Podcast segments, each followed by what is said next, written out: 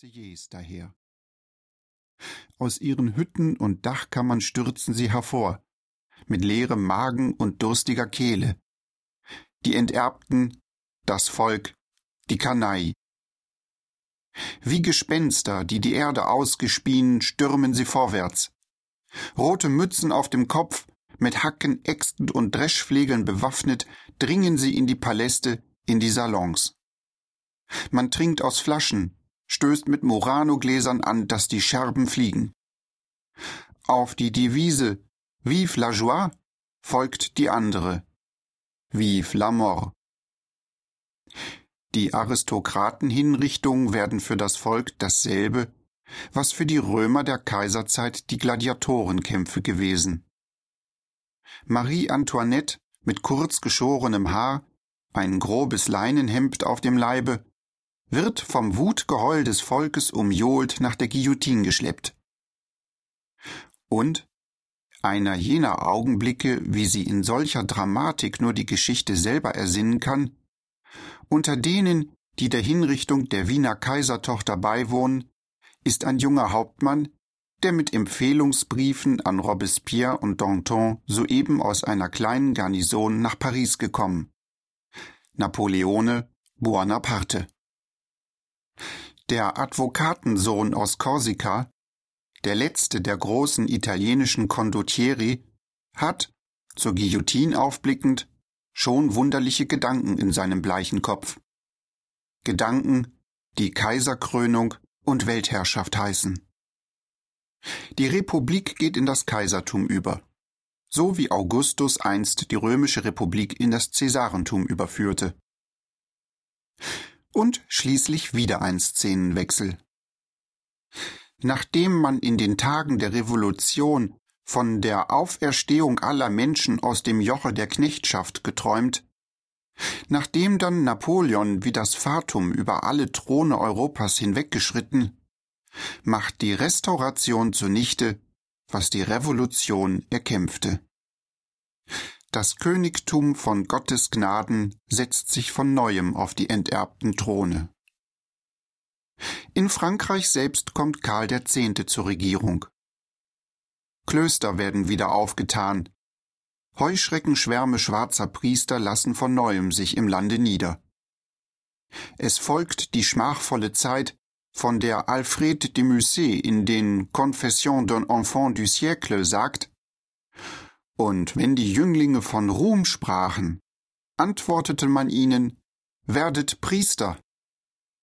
Und wenn sie von Ehre und Kraft, von Liebe und Leben sprachen, immer dieselbe Antwort, werdet Priester.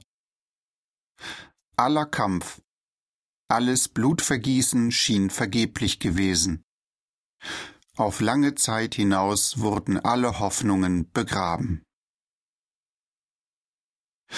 Auch in Spanien, dem mittelalterlichsten Lande der Welt, spielten diese Kämpfe sich ab.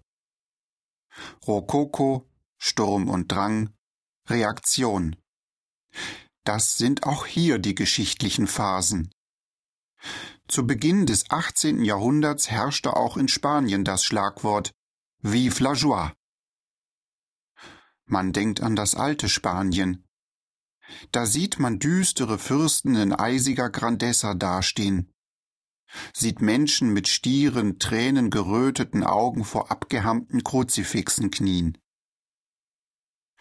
Man denkt an das Spanien des Rokoko. Da ist alles Leichtsinn, Frivolität und Lachen. Die rosaroten und bläulichen Hirten des Trianon hatten ihren Einzug auch in dieses schwarze Stück Erde gehalten. Das ganze Leben war mit französischen Elementen, mit Pariser Esprit, mit Pariser Unsittlichkeit durchsetzt. Anfangs, solange Karl III. auf dem Throne des Landes saß, war die innere Fäulnis noch latent. Etwas wie die Abendröte der guten alten Zeit schien über dem Lande zu liegen. Doch als 1788 Karl IV. zur Regierung gekommen war, folgten Zustände, die weit alles hinter sich lassen, was die Chronik skandalös der Höfe des 18. Jahrhunderts berichtet. Auf dem Throne sitzt ein König, der ein Herkules an Kraft scheint, der mit den Bauern rauft und seine Minister ohrfeigt. Und dieser scheinbare Hühne, dieser Mensch mit den Bärenbewegungen und der Bärenstimme, ist seinerseits Spielpuppe in den Händen seiner Luise von Parma, eine neue Urahne der Drager, hält die Zügel der Regierung und veranstaltet vor den Augen des Volkes ein Schauspiel, unflätiger und zynischer, was jemals das Königtum von sich leistete. Während der König beim Skatspiel und auf der Kaninchenjagd vertrottelt, treibt sich die Königin mit jungen Offizieren herum. Schließlich wird einer ihrer Buhlen, Manuel Godoy, Leutnant bei der flämischen Garde, zum Premierminister des Landes ernannt und, unglaublich, aber historisch verbürgt, dieser Buhle der Königin, der erlauchte Ahnherr der fürstlichen Familie de la Paz, ist gleichzeitig der Lustknabe des Königs. Ebenso verrottet wie das Königtum ist der Hof und das ganze Land. Die Ämter werden an den Meistbietenden verkauft. 18.000 Priester saugen das Volk aus. Und dieses Volk ist gleichwohl von der unantastbaren Heiligkeit des Königtums so überzeugt, dass es volle 20 Jahre lang das Regiment der Schande erträgt. Die großen Ereignisse in Frankreich bleiben in Spanien ohne Widerhall. Erst 1808 naht für Karl IV. und Marie-Louise die Nemesis. Dem Kronprinz Ferdinand wenden, nur weil er ein Gegner Godoys ist, die Sympathien des Volkes sich zu. Der Alte soll abdanken, damit der Günstling falle. Doch was ist in Spanien nicht möglich? Ein Familienzwist bestimmt den Gang der Geschichte. Karl IV. hasst seinen Sohn. Er will ihn enterben. So legt er in Bayonne die Krone des Landes höchst eigenhändig dem französischen Imperator zu Füßen. Napoleon setzt seinen Bruder Joseph Bonaparte zum König von Spanien ein. Alle Intelligenten jubeln ihm zu, denn sie sehen in ihm den Befreier, den Mann, der Spanien von der bourbonischen Schmach erlöst. Aber passt für ein Land, das Philipp II. hatte, nicht besser die Finsternis? Konnte das Land der dumpfen Dogmengläubigkeit den Hauch der Freiheit ertragen? Waren die Priester nicht in ihrem frommen Nichtstun bedroht, wenn der Geist der Aufklärung sich in Spanien verbreitete? Die Reaktion erhob also hier noch früher als in den anderen Ländern ihr Haupt. Das Volk, in seiner abergläubischen Verehrung alles Alten, wirft sich, von der Priesterschaft aufgestachelt, in ungeheurem Heroismus den Fremden entgegen. Napoleon selber nimmt eine Zeit lang das Land in seine mächtige Faust. Je la tiens enfin, cette Espagne tant désirée, sagt er Ende 1808 seinem Bruder Josef, als er im Thronsaal des Madrider Königsschlosses steht. Doch selbst ihm, dem Kriegsgott, gelingt es nicht, die kochende Volksseele zu bändigen. Die Freischärler, von den Engländern unterstützt, gewinnen die Oberhand.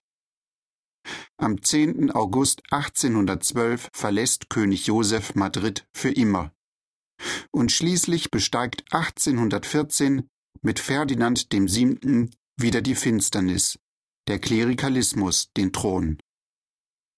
Die dunkelsten Zeiten des Mittelalters scheinen wiedergekehrt. Die Inquisition feiert neue Triumphe.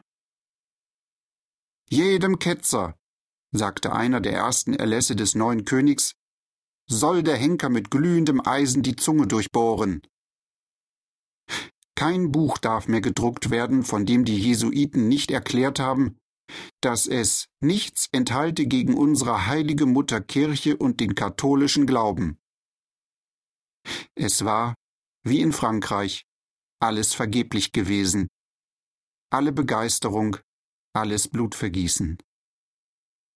und Spanien sinkt ohnmächtig in den Zustand dumpfen Hinvegetierens